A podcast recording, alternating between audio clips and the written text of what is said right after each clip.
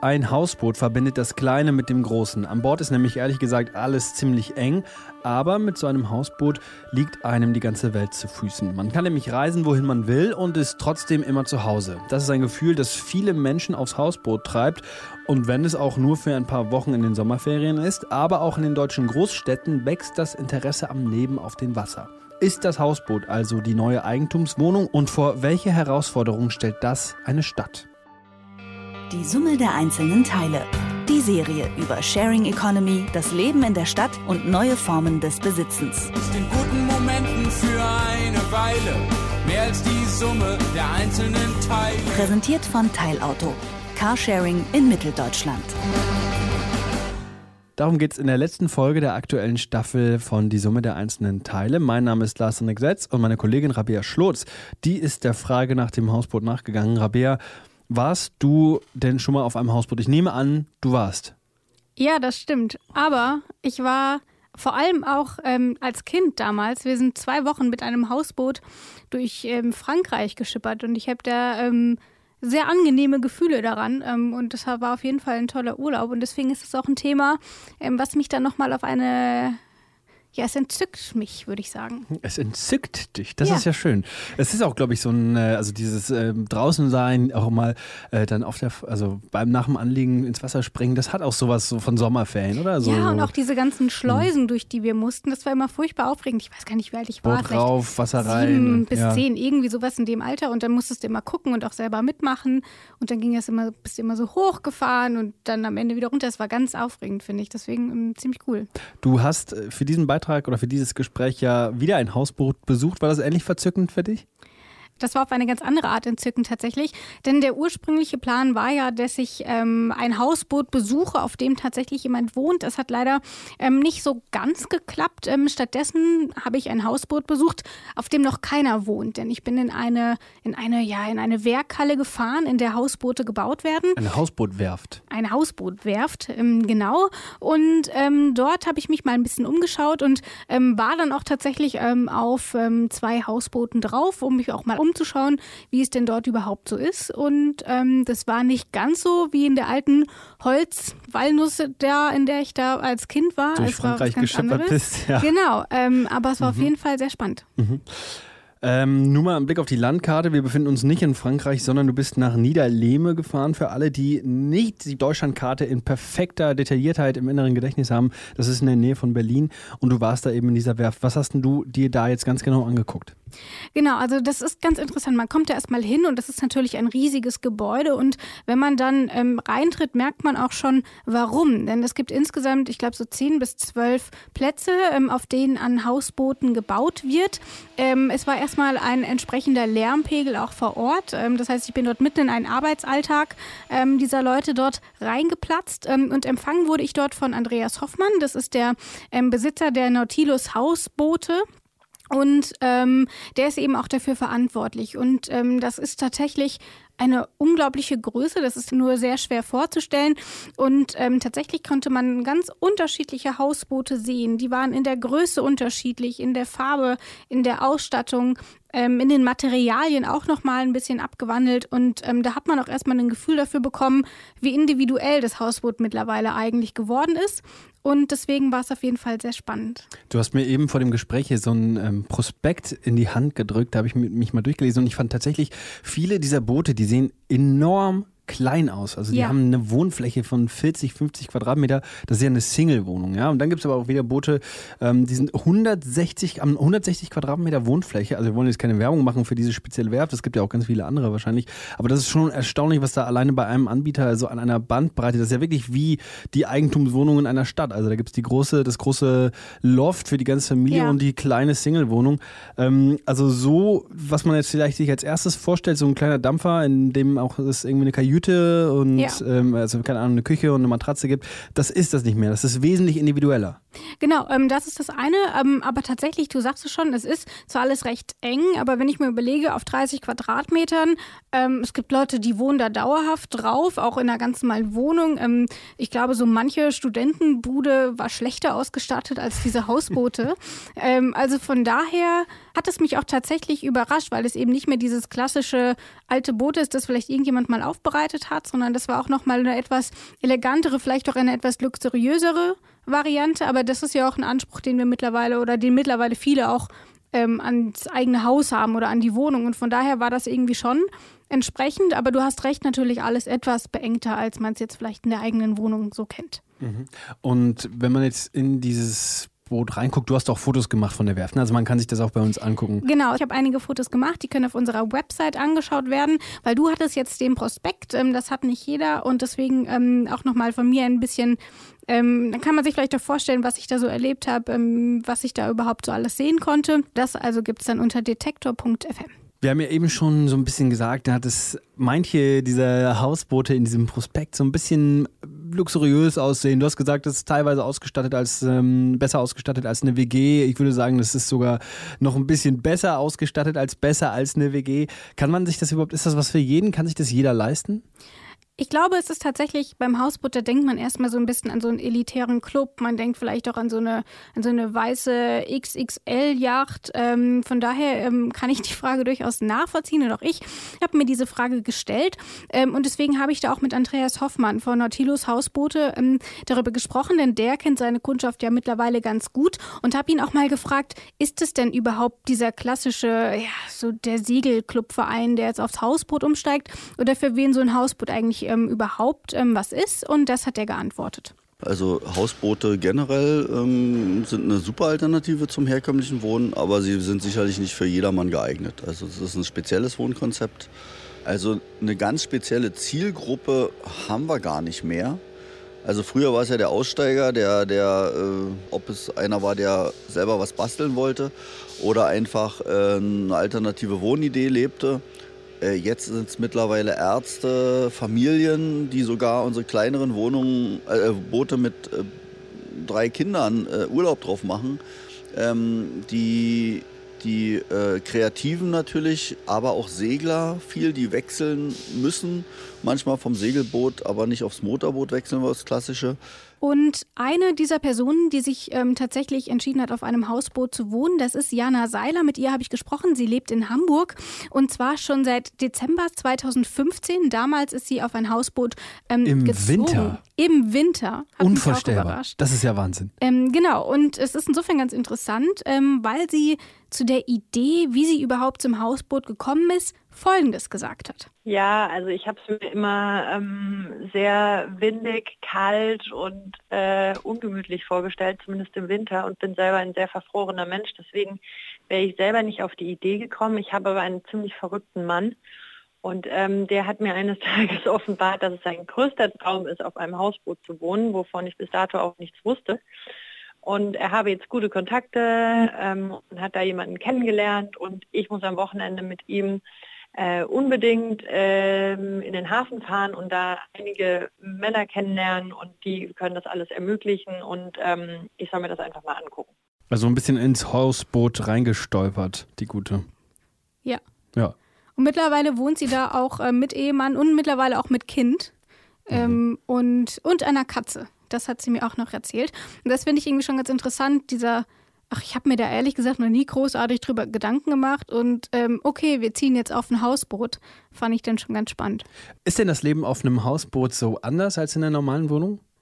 Also klar, das Leben auf dem Hausboot ist schon auch was anderes. Wir haben schon die Größe angesprochen. Ähm, wenn man jetzt nicht unbedingt das 160 Quadratmeter ähm, Boot hat, äh, dann ist das natürlich was anderes. Ähm, dann ist natürlich die Wasserversorgung, die Stromversorgung eine andere. Ähm, dann spürt man sicherlich auch das Wetter noch mal ein bisschen extremer, wenn es dann auch mal ein bisschen wackelt so auf dem Wasser. Ähm, und natürlich glaube ich, dass es aber auch einfach ein ganz anderes Gefühl ist auf diesem Hausboot. Man hat das Wasser direkt vor der Haustür. Man kann sich abends beim Sonnenuntergang auf die Veranda setzen oder sowas. Das ist dann sicherlich auch vom Gefühl her einfach nochmal ähm, etwas anderes. Und ich habe ja mit ähm, Jana Seiler darüber gesprochen. Sie wohnt jetzt schon seit einigen Jahren auf dem Hausboot. Ähm, und sie hat mir ähm, mal auch ein bisschen erzählt, wie ihr Hausboot so ist und was sie da so erlebt hat. Ähm, und ihr Hausboot ist nämlich wesentlich größer als das, was wir uns jetzt vielleicht vorstellen können. Und wie groß genau, das hören wir am besten mal. Also unser Hausboot hat 60 Quadratmeter. Ähm, wenn man reinkommt, hat man eine große, ähm, einen großen Wohnbereich mit einer offenen Küche, ähm, mit so einem schönen Stahlrahmen, der ähm, von dem Boot selber noch aus der Konstruktion herkommt über der Küche. Da hängen inzwischen die getrockneten Salami von meinem Mann. Also wir haben alles ein bisschen umfunktioniert. Wir haben auch dieses Hausboot tatsächlich umgebaut. Der ursprüngliche Eingang ist inzwischen ein kleiner begehbarer Kleiderschrank geworden. Das ist wie so ein kleines Treppenhaus. Ähm, ansonsten haben wir, wenn man in den Raum reinkommt, großer Wohnraum, linke Hand geht es ins Bad, rechte Hand geht zwei Stufen hoch in ein kleines Schlafzimmer. Es ist natürlich Leben auf kleinem Raum. Unser Schlafzimmer hat ungefähr 15 Quadratmeter, das Bad hat auch so 10 Quadratmeter und dann eben noch der Rest der, der Wohnraum. Und deswegen, also ich finde jetzt 60 Quadratmeter ähm, ist jetzt nicht so eine dreiköpfige Familie ist, ist in Ordnung. Ja, ne? genau. Ähm, aber ähm, wenn man überlegt, dass das Hausboot, was man vielleicht so häufig vor Augen hat, ist halt meistens so 30 Quadratmeter. Und da haben mich die 60 Quadratmeter ähm, schon auch überrascht. Und was sie mir auch erzählt hat, insofern, es ist kein klassisches ähm, Hausboot, ähm, denn von einem Hausboot würden wir natürlich erstmal erwarten, ähm, dass du einfach losfahren kannst. Ähm, die haben aber so ein altes Baustellenschiff umgebaut und wenn sie jetzt tatsächlich mal losziehen wollen, dann müssen sie sich abschleppen lassen quasi. Ähm, hat dann sicherlich auch nochmal einen ganz besonderen Charme. Welche Rolle können Hausboote ähm, für Großstädte oder Städte allgemein spielen, wo ja Wohnraum äh, echt eine heiße Ware geworden ist? Also in den deutschen Städten ist es tatsächlich ein bisschen anders. Wir kennen es ja zum Beispiel aus Amsterdam. Da spielen Hausboote eigentlich eine recht große Rolle. Man sieht überall Hausboote. Ähm, es gibt viele Hausboote, wo Leute dauerhaft darauf leben. In den deutschen Städten ist es derweil noch ein bisschen anders. Wir haben da zum einen Berlin. Ähm, dort wird zwar schon einiges getan, aber so ganz kommt man da noch nicht in die Pötte. Und ähm, natürlich haben wir dann auch noch Hamburg. Also ich glaube, wenn man an eine Stadt mit Wasser denkt, dann ist Hamburg irgendwie immer so die erste Wahl. Und deswegen habe ich auch in Hamburg angerufen. Ich habe mit Sorina Weiland ähm, gesprochen. Sie ist Pressesprecherin beim Bezirk Hamburg-Mitte und in Hamburg-Mitte ist es eben auch ein Bereich, da gibt es mittlerweile einen Leitfaden, ähm, wie ich denn überhaupt erstmal an einen Liegeplatz für so ein Boot komme und ähnliches. Und mit ihr habe ich auch darüber gesprochen, wie sich das in den letzten Jahren entwickelt hat. Also das ist ja das Problem. Der Run ist groß. Äh, wir haben wirklich ähm, ja, pro Woche um die 40 Anfragen aber wenn es dann ans Eingemachte geht, dann ist natürlich schon so, dann äh, reduziert sich das natürlich deutlich. Ähm, und vor allen Dingen, man muss manchmal einen langen Atem haben. Also so mal eben äh, hoppla hopp ist so ein Vorhaben nicht umgesetzt. Und bislang gibt es halt auch relativ wenig Fläche für solche Hausboote. Und tatsächlich die Zahl derer, die auf dem Wasser wohnen wollen, die wächst zwar stetig, das haben wir ja auch eben gehört. Ähm, die Plätze sind beliebt. Aber ich glaube, wenn man den Anteil nimmt ähm, und dann irgendwie auf so eine Großstadt hochrechnet, dann sind es eben doch recht wenige. Ähm, aber auch Andreas Hofmann ähm, hat mir erzählt, ähm, dass er da schon auch ein gewisses Potenzial sieht.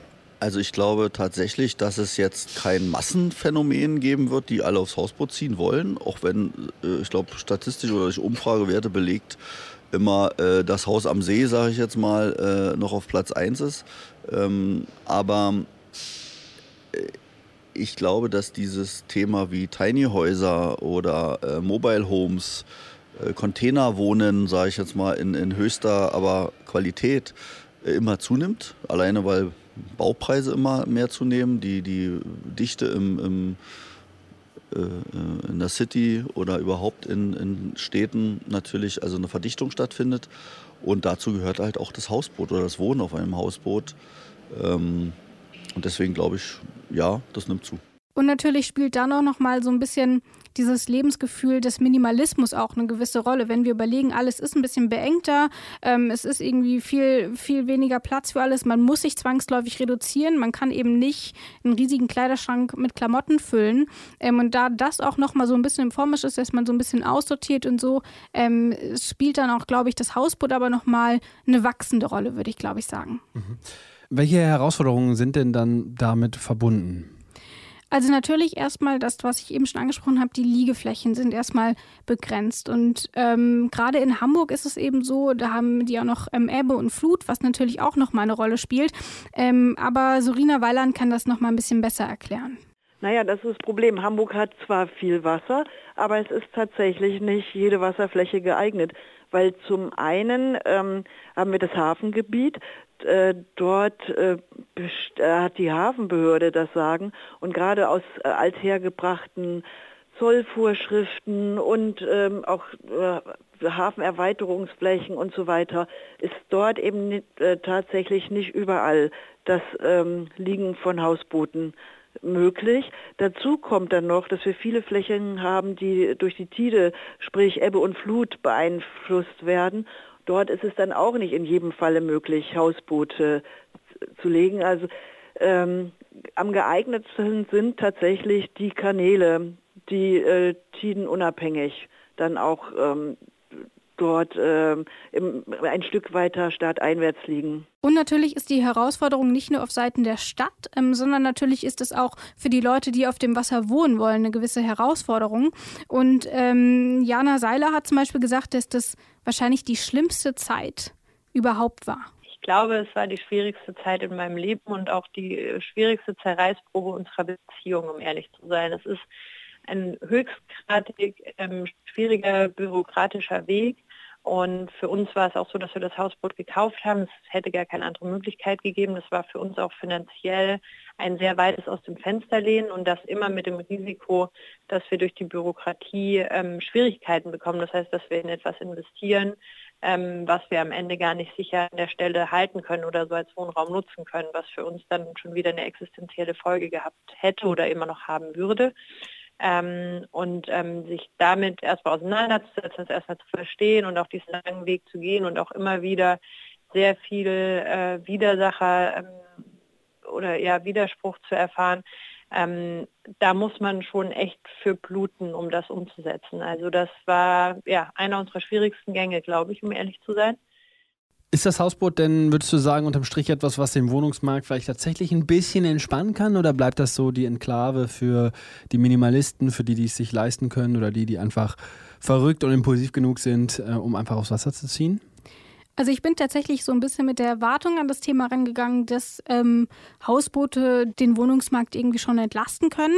Aber am Ende meiner Recherche bin ich eigentlich zu dem Ergebnis gekommen, dass das wahrscheinlich ja schon ein Weg in die richtige Richtung ist, aber wenn wir eben gucken, wie viele Liegeplätze es tatsächlich gibt und wie viele Leute bereit wären, dauerhaft auf einem Hausboot zu wohnen, dann hm, weiß ich nicht, ob das tatsächlich so die eine große Lösung wäre. Und ähm, Andreas Hoffmann, ähm, der ja auch viel mit Leuten Kontakt hat, die eben bereit sind, auf so ein Hausboot zu gehen, der ähm, sagt dazu Folgendes. Das funktioniert schon deswegen nicht, weil äh, einfach ja nicht viel mehr Angebot auf den Wasserflächen da ist. Also das ist sicherlich, äh, könnte manchmal noch in Städten speziell optimiert werden. Also da bin ich auch voll dafür, dass alleine Berlin hätte sehr viele Flächen, die sie dafür freigeben könnte, dass man sogar darauf wohnen könnte.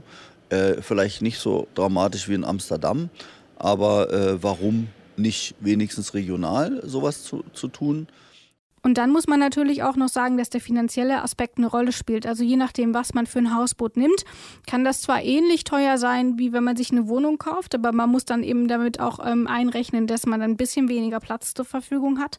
Ähm, und man muss eben auch noch so Sachen einrechnen, wie eben die Pacht für den Liegeplatz, ähm, wie eben die Wartung vielleicht auch von so einem Hausboot. Ähm, das sind ja alles auch nochmal Kosten, die dann auf einen hinzukommen. Deswegen ist natürlich auch die Frage, inwiefern das dann auch überhaupt günstiger ist, als sich einfach eine Wohnung zu suchen. Gerade eben auch in Hamburg, ähm, wo die Mieten ja besonders teuer sind. Günstig ist es bestimmt nicht. Also ist es eher was wirklich für Idealisten, die einfach da so einen Traum haben und den äh, verwirklichen wollen. Ähm, es kommt natürlich auch ein bisschen auf die Konstruktion des Hausbootes drauf an, ob man jetzt wirklich einen Neubau nimmt oder einen Lieger umbaut. Ähm, der gebraucht ist, das wäre natürlich dann kostengünstiger. Aber ähm, wie gesagt, ist jetzt unter dem Aspekt Miete sparen, ich denke, die Rechnung geht nicht unbedingt auf. Ist tatsächlich was, ähm, jemand, der sich seinen Traum erfüllen will und ähm, ja und damit ganz viel Energie und Elan rangeht.